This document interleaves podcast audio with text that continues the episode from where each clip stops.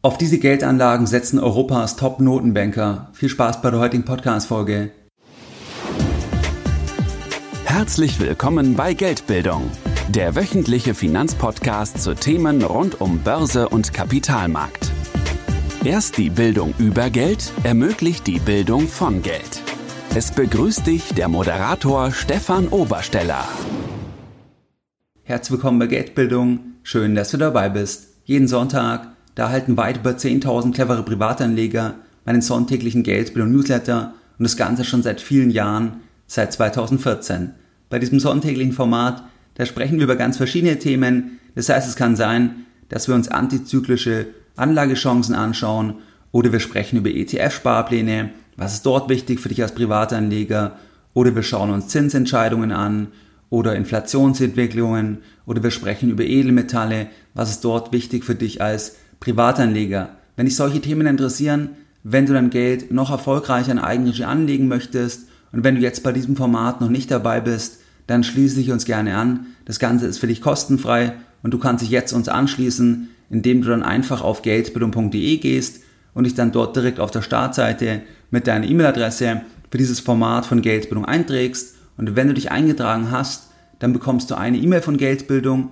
Das musst du dann noch einmal bestätigen und dann bist du offiziell dabei und erhältst jeden Sonntag noch mehr kostenfreie Geldbildung direkt in dein E-Mail-Postfach. In der heutigen Podcast-Folge, da möchte ich mit dir über ein spannendes Thema sprechen. Und zwar sprechen wir heute über drei Portfolios von drei EZB-Direktoren. Darunter ist auch die Chefin der Europäischen Zentralbank, Christine Lagarde. Es gibt ja viele Meldepflichten und da haben wir uns in den letzten Jahren auch im Podcast und auch im Newsletter schon viele Themen angeschaut, Beispielsweise das Thema, wenn ein Vorstand von einer börsennotierten Gesellschaft, wenn der Aktien der eigenen Gesellschaft kauft oder verkauft, dann gibt es eine sehr, sehr enge Meldepflicht. Das heißt, es muss sehr, sehr schnell, sehr, sehr zeitnah nach der Transaktion angezeigt werden. Und zwar ist es dann in Deutschland das Thema der BaFin Directors Dealings. Da gibt es dann eine Datenbank, da kann man dann reingehen und da kann man dann nachvollziehen. Das heißt, wie viele Aktien wurden gekauft oder verkauft von dem jeweiligen Vorstand und auch zu welchem Preis. Es gibt aber auch andere Meldepflichten, zum Beispiel in Bezug auf ähm, Investoren. Das heißt, da gibt es in den USA dann das Thema Form 13F. Da gibt es dann bestimmte größere Anleger, zum Beispiel Berkshire Hathaway oder Renaissance Technologies, die dann unter diese Meldepflicht fallen und die dann quartalsweise zumindest den meldepflichtigen Teil des Portfolios offenlegen müssen und das Ganze mit einer Zeitverzögerung von bis zu 45 Tagen nach Quartalsende. Aber zumindest kann man quartalsweise dann auch reinschauen in die Portfolios und sich hier auch einen Überblick verschaffen. Da gibt es auch Meldepflichten, zum Beispiel wenn eine Firma A eine Firma B kaufen möchte, dass wenn die Firma A bestimmte Schwellen überschreitet, bei der Firma B, dass das dann angezeigt werden muss. Am Ende ist es so, dass diese Meldepflichten dass die zum einen Interessenskonflikte offenlegen sollen und zum anderen, dass das Ganze auch den Kapitalmarkt ein Stück weit effizienter machen soll, weil am Ende kann ein Markt ja nur dann effizient sein, wenn die Marktteilnehmer des Marktes, wenn die alle relevanten Informationen, also alle kursrelevanten Informationen, wenn alle diese Informationen haben und dann können diese Informationen interpretiert werden, dass man dann sagt, ich komme auf Basis von allen Informationen zu dem Ergebnis, die Aktie zu verkaufen und ein anderer Marktteilnehmer, der interpretiert das vielleicht anders und kommt zum Ergebnis, dass er dann sagt, das ist ein Kauf. Und das ist ja die Idee, dass dann alles eingepreist ist,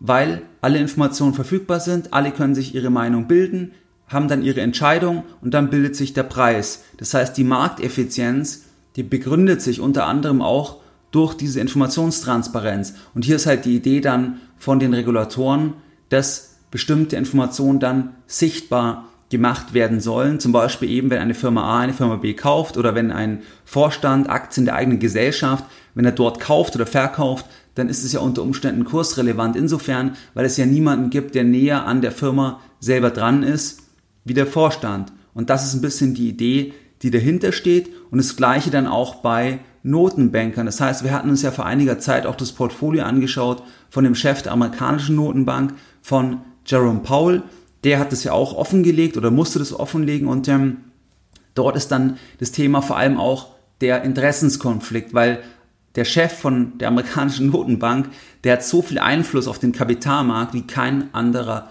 Mann auf der Welt, weil einfach der Kapitalmarkt gebannt schaut, was sagt er, was entscheidet er, wie kommuniziert er etwas? Der Kapitalmarkt respektive die Marktteilnehmer, die versuchen zwischen den Zeilen zu lesen und da irgendwas abzuleiten. Das hatten wir jetzt auch schön gesehen Ende August 2021 bei einer extrem wichtigen Rede. Da haben alle Marktteilnehmer geschaut, was sagt er, was deutet er an? Und da ging es dann um zwei Fragen. Zum einen darum, inwieweit das Kaufprogramm bei den Anleihen, inwieweit das reduziert wird und wann das reduziert wird, ob er da irgendwie Andeutungen macht. Und das andere war das Thema der Zinsentscheidung. Das heißt, knüpft er das Anleihenkaufprogramm, wenn er dort was verändern will, direkt an die Zinsentwicklung oder sagt er, das ist losgelöst und kann man irgendwie ableiten, wann er die Zinsen anpassen wird, macht er da einen größeren Schritt, einen kleineren Schritt, was sind die Kriterien, ab wann er dann das Ganze macht. Das heißt, da wurde wirklich jedes Wort auf die Goldwaage gelegt, weil am Ende es so ist, dass natürlich ähm, die ähm, Zinsentwicklung, die ja begründet wird, mitentschieden wird durch die Zentralbank, durch die Kaufprogramme, aber auch durch den offiziellen ähm, Leitzins, dass das ja auf alle Assets ausstrahlt, weil am Ende ist ein Asset wie eine Aktie, das ist im Endeffekt der Zahlungsstrom der Zukunft, der in der Gegenwart gehandelt wird. Und der Zahlungsstrom der Zukunft, was ist der heute in der Gegenwart wert, das hängt wesentlich davon ab, was auch hier der Zinssatz ist, was der Diskontsatz ist. Und in den Diskontsatz, da fließt dann auch einfach das Zinsniveau mit ein. Und wenn das Zinsniveau gesenkt wird, wenn wir Negativzinsen bekommen, dann erhöht es einfach den Gegenwartswert von zukünftigen Cashflows. Das heißt also, dass hier die Zentralbank massiven Einfluss hat auf Assetpreise, aber natürlich auch über Opportunitätskosten, weil wenn die Zinsen sich verändern, wenn Anleihenkaufprogramme raufgefahren werden beispielsweise, dann heißt es ja nichts anderes, ähm, dass letzten Endes, dass die, dass die Renditen versucht ähm, werden, ähm, dass man die absenkt, also, also Anleihenrenditen, zum Beispiel wenn die EZB jetzt italienische Staatsanleihen kauft, warum machen die das? Die versuchen damit dann die Renditen zu senken. Sie treten selbst als Käufer auf und dadurch verändern sich ja dann auch relative äh, Thematiken, weil dann zum Beispiel die Renditen dort geringer sind und ähm, dann vielleicht Anleger noch mehr Risiken eingehen wollen. Das heißt also, der Einfluss ist extrem und dementsprechend gibt es natürlich auch enorme Interessenskonflikte von jenen Personen, die mitwirken, beitragen, entscheiden, wie sich hier die Thematik einfach entwickelt. Und deswegen gibt es hier auch Offenlegungspflichten bei Zentralbankern. Man kann dann darüber streiten, inwieweit hier die Offenlegungspflicht besonders umfangreich ist, besonders wirksam ist, vielleicht aufgrund einer Zeitverzögerung, aber das ist ein anderes Thema. Zumindest gibt es immerhin eine Offenlegungspflicht und das ist auch die Idee jetzt hier von der Offenlegungspflicht bei der Europäischen Zentralbank. Das läuft hier klar unter dem Stichwort Conflict of Interests, also unter dem Stichwort Interessenskonflikte. Und da schauen wir uns heute jetzt ähm, drei Portfolios an von drei EZB-Direktoren. Insgesamt wurden da über 20 Portfolios gemeldet von über 20 EZB-Direktoren und das Ganze werde ich dir im Original am Sonntag verlinken im Newsletter. Das heißt, ich schaue kurz aufs Datum. Also am 12. September im Newsletter, der werde ich dann den Link zum Originalfiling mit reinpacken. Das heißt, es lohnt sich auch für dich, dass du dich in den Newsletter einträgst, weil ich dort auch immer weiterführende Links dann hier nochmal verlinken werde. Das heißt, jetzt gehen wir mal rein und schauen uns die Portfolios an.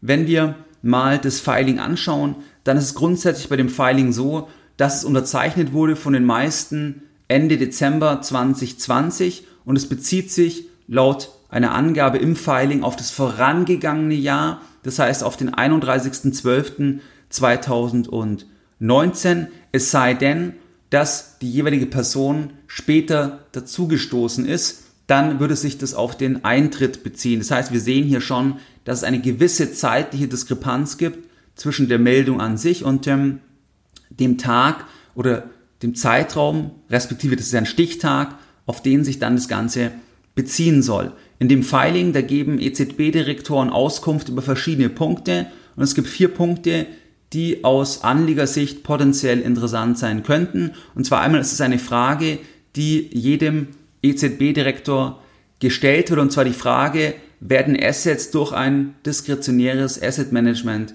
verwaltet? Was ist ein diskretionäres Asset Management? Darunter wird in der Regel eine Vermögensverwaltung verstanden, die hier ein Mandat übernimmt für einen Mandanten und zwar, dass einfach im Rahmen von einer festgelegten Strategie im Rahmen von einem bestimmten Risiko, was hier der Kunde übernehmen kann, dass hier die Strategie dann umgesetzt wird und dass die Vermögensverwaltung, dass das Asset Management dann relativ eigenverantwortlich auch handeln kann, kaufen kann, verkaufen kann im Rahmen von diesem Mandat. Da gibt es nur die Frage, gibt es so etwas, wird so etwas gemacht, ja oder nein mit einem Haken. Da wird dann nicht angegeben, welche Summe oder auch bei welcher Bank, bei welcher Vermögensverwaltung. So detailliert ist das Ganze dann nicht. Aber das ist die erste Frage. Dann die zweite Frage, die ist besonders interessant. Da geht es dann darum, welche Positionen werden gehalten mit einer ISIN, also mit einer Kennnummer, also welche Aktien, ähm, welche Anleihen, welche Fonds. Das ist die zweite Frage.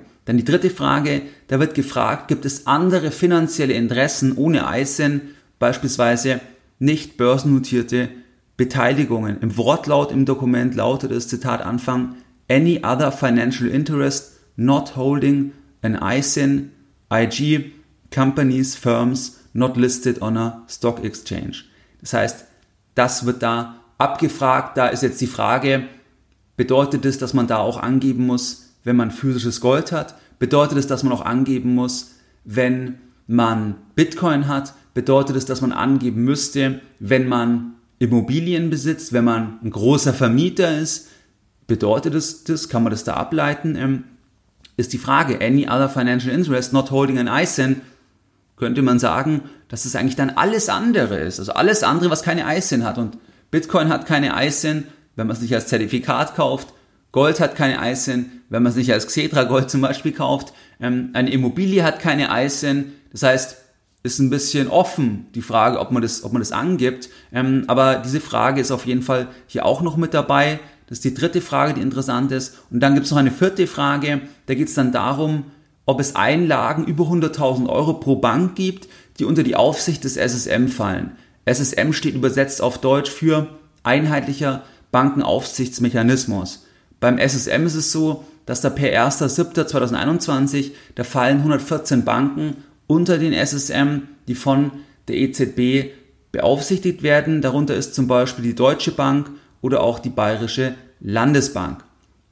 Hier ist die Idee wieder das Thema Interessenskonflikt, weil angenommen eine Bank, die beaufsichtigt wird von der EZB, gerät in Schieflage und dann stellt sich vielleicht die Frage, inwieweit auch Gläubiger haftbar gemacht werden können oder gemacht werden sollen. Und Gläubiger sind ja bei einer Bank vor allem auch die Kunden. Das heißt, wenn wir eine Einlage haben bei einer Bank, dann leihen wir der Bank ja das Geld, dann sind wir Gläubiger. Und da gibt es zwar die Einlagensicherung bis 100.000 Euro, aber über 100.000 Euro gibt es zwar dann auch bei vielen Banken weiterführende Einlagensicherungen, aber da kann sich ja im Zweifel auch mal die Frage stellen, wenn es jetzt auch zum Beispiel mehrere Banken sein sollten, ähm, die pleite gehen oder die hier in Schieflage geraten, inwieweit dann auch Gläubiger haftbar gemacht werden sollen. Und da könnte natürlich dann die Frage sein, wenn die EZB sagt, wen kapitalisieren wir, wer ist systemrelevant, dann würde man ja auch wiederum für sich selbst ein bisschen entscheiden, wenn jetzt auf der einen Seite man Kunde ist, man hat hier zum Beispiel 500.000 Euro bei einer Bank, dann gerät diese Bank in Schieflage, dann hätte man ja hier das Thema, dass man direkt auch für sich selbst als Kunde entscheiden sollte. Das wäre dann ein klassischer Interessenskonflikt und das ist ein bisschen die Idee von dieser Abfrage, inwieweit das besonders umfangreich gelöst wird. Das wirst du dann gleich sehen, wenn wir uns das Filing anschauen. Generell ist es so bei dem Filing, es werden keine Summen genannt bei den einzelnen Positionen. Das heißt, es werden hier, wenn nur die ISINs genannt oder ähm, irgendwelche Beteiligungen, die man hält, die eben keine ISIN haben, aber niemals wird eine Summe konkret genannt. Das ist zum Beispiel anders in den USA bei Jerome Powell. Da ist es so, dass bei den einzelnen Positionen, da werden dann Bandbreiten angegeben, also wie groß ist die Position in einer Bandbreite und dann wird auch die Ertragskraft angegeben, also was ist die Bandbreite der Ertragskraft von der einzelnen Position und da ist es bei Jerome Powell zum Beispiel so, dass es ein extrem reicher Notenbanker ist. Das heißt, er ist mindestens 50 Millionen Dollar schwer, wahrscheinlich mittlerweile, mittlerweile vielleicht auch noch viel, viel ähm, reicher. Das heißt, da kann man zumindest dann die Bandbreite ähm, abschätzen. Das ist jetzt hier bei der EZB nicht der Fall, weil keine Summen angegeben werden. Wenn wir jetzt direkt loslegen, dann schauen wir uns mal an das Filing von Christine Lagarde, von der Chefin der Europäischen Zentralbank. Dann kommt jetzt die erste Frage, inwieweit es hier ein Asset Management Mandat gibt inwieweit hier Geld durch ein diskretionäres Asset Management verwaltet wird. Hier wird das Ganze mit Nein beantwortet, beziehungsweise wird einfach kein Haken gemacht, was dann Nein gleichkommt. Das heißt, das ist nicht der Fall. Das heißt, man könnte sagen, dass Christine Lagarde hier eigenverantwortlich Kapital anlegt. Dann die zweite Frage, da wird gefragt, welche Positionen gibt es mit einer ISIN? Das Portfolio hier, was gemeldet wird, was Christine Lagarde angibt, das ist extrem überschaubar. Das sind zwei Positionen. Das ist einmal ein ETF auf europäische Dividendenaktien und die zweite Position, das ist ein aktiv gemanagter Mischfonds. Ein Mischfonds, der hat in der Regel eine Anleihenkomponente und eine Aktienkomponente, gegebenenfalls noch Kasse oder auch noch Rohstoffe.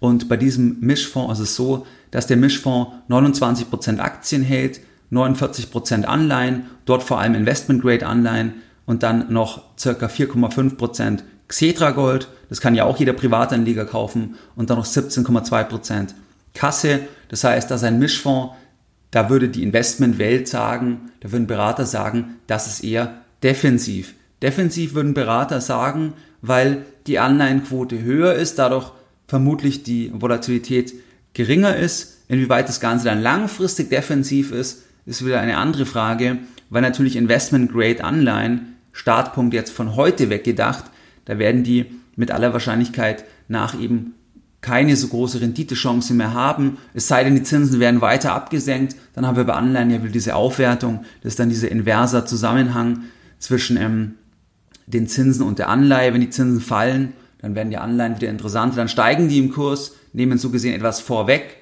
und das ist ja da ein bisschen der Zusammenhang bei Anleihen. Das heißt, das sind die zwei Positionen, die einzigen zwei Positionen mit einer ISIN, die gemeldet werden. Dann gibt es noch die Frage, gibt es andere finanzielle Interessen ohne ISIN? Das heißt beispielsweise nicht börsennotierte Beteiligungen. Da wird eine Thematik angegeben von Christine Lagarde und zwar die Firma Real Estate Transparent Corporation. Da wird angegeben, das ist eine Real Estate Company in Frankreich. Wenn man die Firma eingibt bei Google, findet man nicht direkt etwas, aber ist vielleicht einfach eine private Firma, kleine Firma, wie auch immer. In jedem Fall scheint sich hier eine Beteiligung zu haben an einer französischen privaten Immobiliengesellschaft. Dann kommt noch eine weitere Frage, und zwar gibt es ja Einlagen bei einer oder mehreren Banken ähm, mit Einlagen über 100.000 Euro, die unter den SSM fallen. Da wird mit Ja geantwortet. Das heißt, hier sind auch größere Einlagen vorhanden. Dann kommen wir zum zweiten Portfolio und zwar von Isabel Schnabel aus Deutschland. Sie ist seit 2020 Mitglied des Direktoriums der EZB. Das heißt, das Portfolio, was wir uns dann gleich anschauen, das ist dann etwas aktueller. Das bezieht sich dann nicht auf den Stichtag, vermutlich 31.12.2019, ähm, sondern irgendwie 2020, Anfang 2020, weil, weil das ja hier beschrieben wird, dass, dass so hier diese Meldepflicht erfolgen soll. Bei der ersten Frage wird auch angegeben, nein, also es gibt keine Assets, die durch ein diskretionäres Asset Management verwaltet werden, also kein Haken, das gleiche auch wie bei Frau Lagarde. Dann bei der zweiten Frage, da geht es um die Einzelpositionen. Hier ist es so, dass hier diese Positionen, wie bereits gesagt, aktueller sind vermutlich im Vergleich zu den anderen Direktoren. Und hier ist es so, dass dieses Portfolio wesentlich umfangreicher ist im Vergleich jetzt zu dem Portfolio von Christine Lagarde, was ja nur zwei Positionen hat. Und ähm, hier gehen wir jetzt mal rein. Und zwar ist es ein Portfolio, was aus Einzelaktien besteht. Und das ist ein Portfolio, was aus vielen ETFs besteht. Vor allem dort von der Fondsgesellschaft iShares. Dann gibt es auch zwei ETFs von, von Vanguard, aber die meisten ETFs sind von, ähm, von iShares. Und da gehen wir jetzt mal rein und schauen uns erstmal die Einzelaktien an. Ich möchte einfach mal die Titel vorlesen und dann ein bisschen eine Bewertung von dem Portfolio vornehmen oder zwei, drei Sachen zum Portfolio sagen. Das heißt, der erste Titel ist Alibaba, dann Alphabet, Amazon, Apple, Baidu, BASF, Bayer, Bechtle, BioNTech, das war ein extrem gutes Timing, weil angenommen die Meldung war von Anfang 2020, je nachdem wann der Titel gekauft wurde, hat er sich von diesem Zeitpunkt verfünffacht oder, oder mehr. Dann Compute Group, CureVac, Disney, dann E.ON, Evotech, Fresenius, Hasbro, dann JD.com, Microsoft, Nestle, Novartis, Salesforce, Sanofi, SAP, Siemens, Siemens Health Engineer, Sixt, Snap, ähm, Spotify, Teamviewer, Toyota, Vonovia, ist der größte private Vermieter in Deutschland und ähm, Zoom. Das heißt, das sind die Einzelpositionen. Wenn wir uns die Einzelpositionen anschauen, können wir feststellen, das sind viele amerikanische Internetgrößen, Alphabet, Amazon, Apple. Das heißt, die klassischen Titel, die auch dominierend sind bei den großen Indizes, beim MSCI World, beim S&P 500. Das heißt, hier machen die Titel ja den größten Anteil aus. Dann sehen wir auch, dass zahlreiche chinesische Aktien dabei sind, wie Alphabet beispielsweise, Baidu, JD.com. Das heißt, hier sehen wir auch hier ja eine gewisse, dass hier auch im Chancen scheinbar gesehen werden.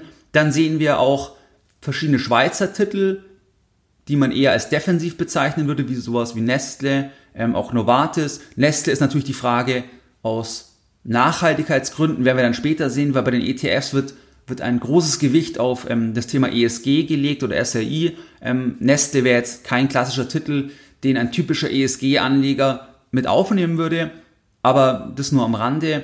Das heißt, das können wir sehen. Wir sehen hier auch eine bestimmte, eine bestimmte Pharma-Orientierung. Das sehen wir hier bei, bei CureVac, bei BioNTech. Ähm, da sieht man, dass doch auch, auch in, im Bereich der Pharma auch Chancen gesehen werden. Wir sehen auch verschiedene deutsche Titel, wenn wir Siemens uns anschauen oder auch Vonovia. Ähm, das heißt eigentlich ein, ein breit gestreutes Portfolio an Einzeltiteln. Es gibt hier nicht nur eine Strategie, dass man sagt, wir investieren nur in den USA oder man sagt, man investiert nur in China, sondern ist doch relativ breit und auch nicht eine eindeutige Strategie, dass man sagt, irgendwie nur Titel, die die klassische Finanzwelt unter dem Stichwort irgendwie Growth zusammenfassen würde oder unter dem Stichwort Value, sondern hier sind eigentlich beide Titel dabei. Das heißt, es gibt klassische Growth-Titel, aber auch klassische Value-Titel, die wir hier in dem Portfolio finden. Es gibt klassische Dividendentitel hier in dem Portfolio, aber auch Titel, die keine Dividende bezahlen oder wenig Dividende bezahlen. Das heißt also, hier einfach einen, einen, einen breiten Korb an, an Einzelaktien. Und wenn wir uns jetzt mal die ETF-Position anschauen, dann ist einmal hier das Thema, dass, wie gesagt, die meisten von iShares sind, zwei sind von Vanguard. Dann ist einmal ein ETF auf den Core MSCI EM EMI. Das ist ein Fonds, der Unternehmen abdeckt mit hoher, mittlerer und niedriger Marktkapitalisierung aus Schwellenländern. Da sind dann aber auch Unternehmen wie jetzt wieder Alibaba dabei zum Beispiel, was ja auch hier als Einzelposition dabei ist.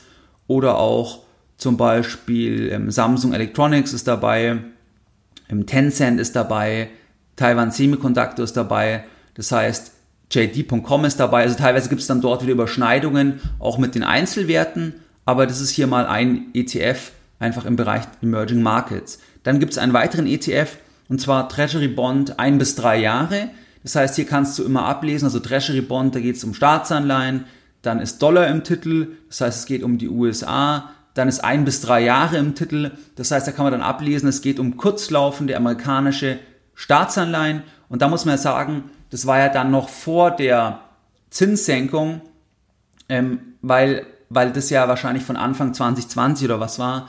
Und da konnte man dann natürlich im Vergleich zu zum Beispiel der Eurozone noch mehr Zinsen verdienen, weil dort ja die Rendite noch etwas höher war. Das heißt, früher war auch immer ganz interessant, zum Beispiel ein Festgeld zu machen in US-Dollar, weil einfach man eine gewisse Zinsdiskrepanz hatte zur Eurozone, weil in der Eurozone sind die Zinsen ja schon länger auf Null und die EZB hat ja übrigens die Zinsen auch gar nicht abgesenkt im Corona-Crash, weil die Zinsen sind ja schon auf Null der Satz der Einlagefazilität, da sind wir bei minus 0,5 Prozent. Das heißt, man hat aber nicht diesen Hauptzinssatz weiter abgesenkt. In den USA hatte man noch den Spielraum, den Zinssatz abzusenken. Die, diese Fundrate, das hat man auch gemacht. Das heißt, mit so, einer, mit so einem kurzlaufenden Thema konnte man noch, noch ein bisschen mehr verdienen im Vergleich jetzt zu europäischen kurzlaufenden Staatsanleihen, die auch vor dem Corona-Crash, auch vor 2020 schon sehr, sehr niedrig nur rentierten. Das heißt also, das ein Thema, das ist eigentlich dann auch das einzigste Anleihenthema, was man hier in dem ganzen Depot sehen kann. Weil ansonsten ist das alles voller Fokus Aktien, Aktien. Also das ist eigentlich wirklich der, der absolute ähm, der Fokus. Dann der nächste ETF, iShares Global Clean Energy.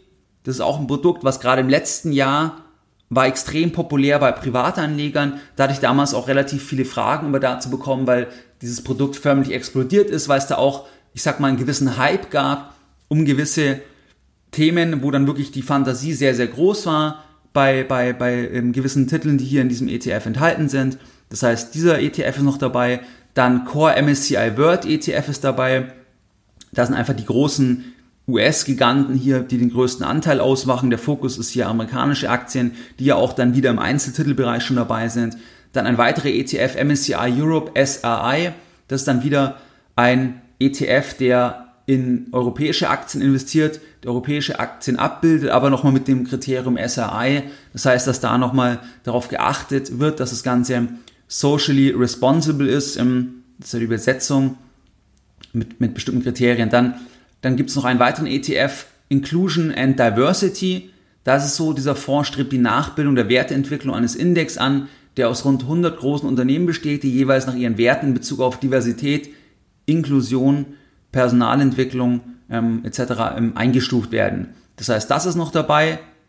Da ist zum Beispiel bei diesem Fonds, einer der größten Positionen ist in diesem Fonds zum Beispiel Merck, wieder eine Pharmagesellschaft. Merck scheint scheinbar hier Vorreiter zu sein im Bereich Inklusion und Diversity. Dann gibt es hier noch einen ähm, weiteren ETF auf den MSCI EM SRI, das heißt EM wieder Emerging Markets, SRI wieder Socially Responsible Investment. Das heißt, hier gibt es dann gewisse Überschneidungen. Generell sehen wir mehrere Emerging Markets Positionen. Dann kommt noch ein weiterer ETF auf den S&P 500 Healthcare Sektor. Das heißt auch wieder hier diese Pharma-Orientierung, dass hier scheinbar Chancen gesehen werden. Hier sind dann Pharmakonzerne enthalten wie Pfizer. Dann kommt noch ein ETF auf den MSCI EMU ESG Enhanced. Das ist ein Fonds, der Unternehmen abbildet, der einen Index ähm, abbildet mit Unternehmen aus der Europäischen Währungsunion, wobei dann auch wieder hier Nachhaltigkeitskriterien mit reinkommen. Das du an dem ESG. Das heißt, kontroverse Geschäftsfelder, die werden dann ausgeschlossen und das heißt auch hier wieder ähm, ja, der Versuch, ähm, quasi einen nachhaltigen, ähm, einen nachhaltigen Index zu schaffen. Da sind dann Titel enthalten, wie zum Beispiel SAP, Allianz oder Siemens. Dann gibt es noch zwei von Vanguard, und zwar einmal einen Global Minimum Volatility ETF und nochmal einen Emerging Markets ETF. Ähm, also das, das sind dann mal alle, mal alle ETFs. Und dann gibt es noch einen aktiven Fonds, den habe ich glaube ich jetzt vergessen. Ich muss nochmal ganz kurz in das Portfolio reinschauen. Und zwar genau DWS Top Dividende. Den gibt es noch. Das heißt also, das ist ein bisschen das Portfolio. Wenn wir uns jetzt mal die ETFs anschauen, dann sehen wir hier eine sehr starke Konzentrierung auf Emerging Markets. Scheinbar werden da große Chancen gesehen. Man sieht es auch bei den chinesischen Aktien. Es sind ja einige chinesische Aktien dabei. Chinesische Aktien machen ja auch im Bereich Emerging Markets den größten Anteil aus. 35, 40 Prozent der Anteil ist zuletzt ein bisschen gefallen durch den Crackdown on, äh, auf ähm, chinesische Tech-Aktien da ist ein bisschen das Thema, das ist ein bisschen gefallen. Da war ja die, die Geschichte, dass der Nachhilfesektor unter Druck gekommen ist. Da gibt es ja auch verschiedene börsennotierte Gesellschaften, weil hier einfach die politische Führung diesen Sektor de facto enteignet hat, weil man sagt, das ist staatlich, die dürfen keine Gewinne machen. Und das hat dann abgestrahlt auf andere chinesische Aktien, weil dann die Marktteilnehmer Angst bekommen haben, dass vielleicht auch demnächst andere reguliert werden, strenger reguliert werden oder gegebenenfalls sogar verstaatlicht werden könnten und auch die Rechtsstruktur, auch das ist immer ein Thema, wie chinesische Aktien überhaupt gehandelt werden, also diese ADRs und ähm, und dann gibt es noch ein anderes Thema. Das ist ein bisschen die die ähm, was da quasi einen Druck hatte oder oder belastend war für chinesische Aktien, aber ähm, wie gesagt, das ist ja auch von Anfang 2020. Abgesehen davon kann man ja auch hier je nachdem, wie man das einschätzt, kann man, kann man es unter Umständen ja auch als Chance sehen, wenn man glaubt, dass diese jüngsten Entwicklungen bei chinesischen Aktien jetzt nicht der Todesstoß sind. Das heißt also, das sind hier die ETFs, Emerging Markets, Pharma ist viel dabei, viele mit ESG, SAI-Kriterien, das vielleicht hier zu diesem Portfolio.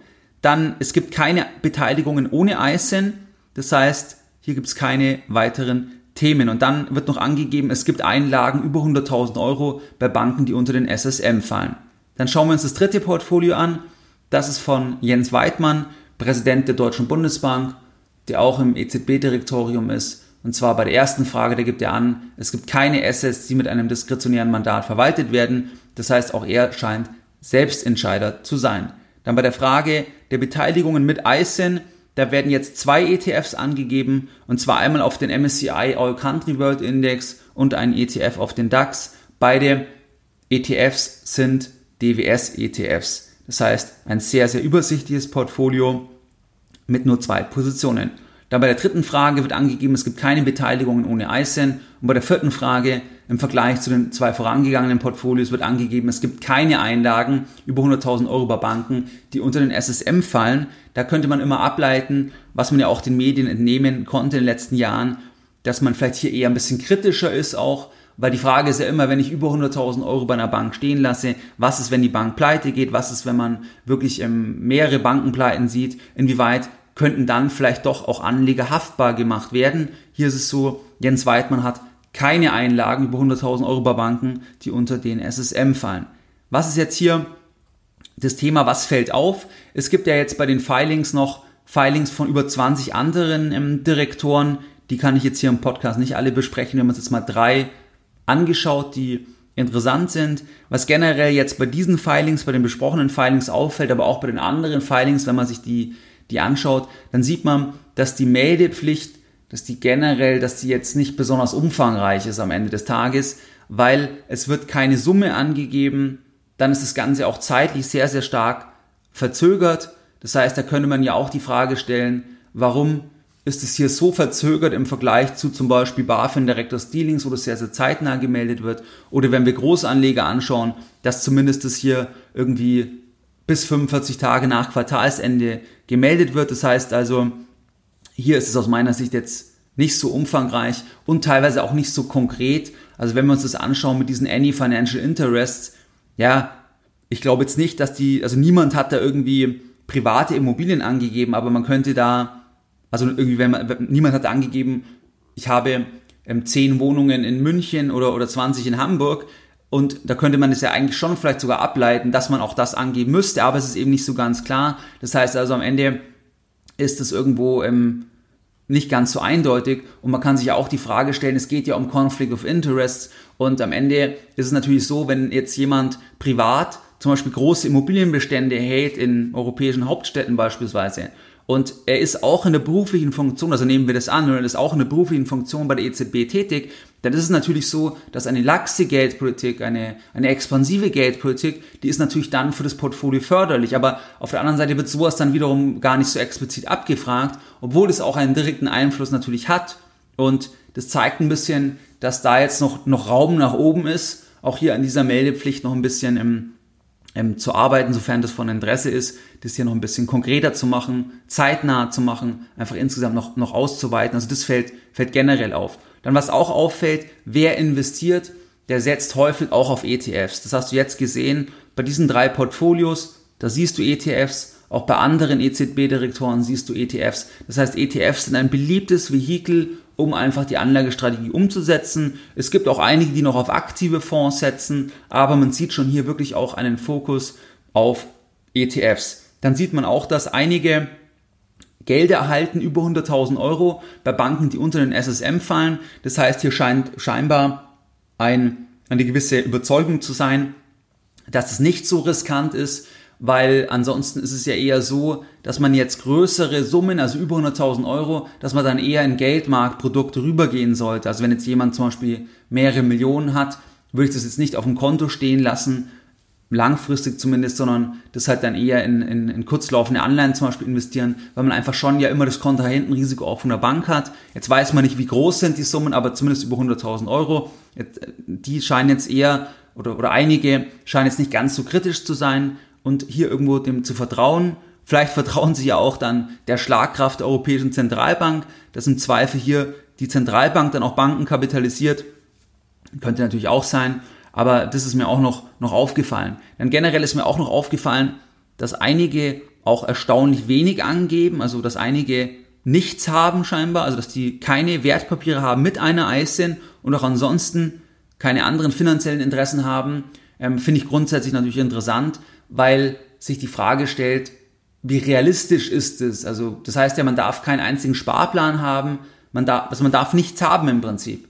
Es kann natürlich sein, also könnte sein, das, wir wollen ja nichts unterstellen, aber finde ich grundsätzlich erstmal spannend, ähm, weil die ja auch alle ja eine gewisse Lebenserfahrung haben und natürlich werden die extrem gut verdienen, hohe Pensionsansprüche haben, aber da stellt sich dann schon die Frage, inwieweit es vielleicht jeder besonders genau nimmt oder, oder ob dort vielleicht dann ähm, das nicht in jedem Fall auch komplett abschließend ist. Weiß man natürlich nicht, aber, aber zumindest fand ich das interessant, dass manche nichts haben. Das heißt, das sind hier die Themen, die wir uns heute angeschaut haben und jetzt nochmal ganz kurz die Lessons learned der heutigen Podcast-Folge. In der heutigen Podcast-Folge, da haben wir uns die Geldanlagen angeschaut von drei EZB-Direktoren.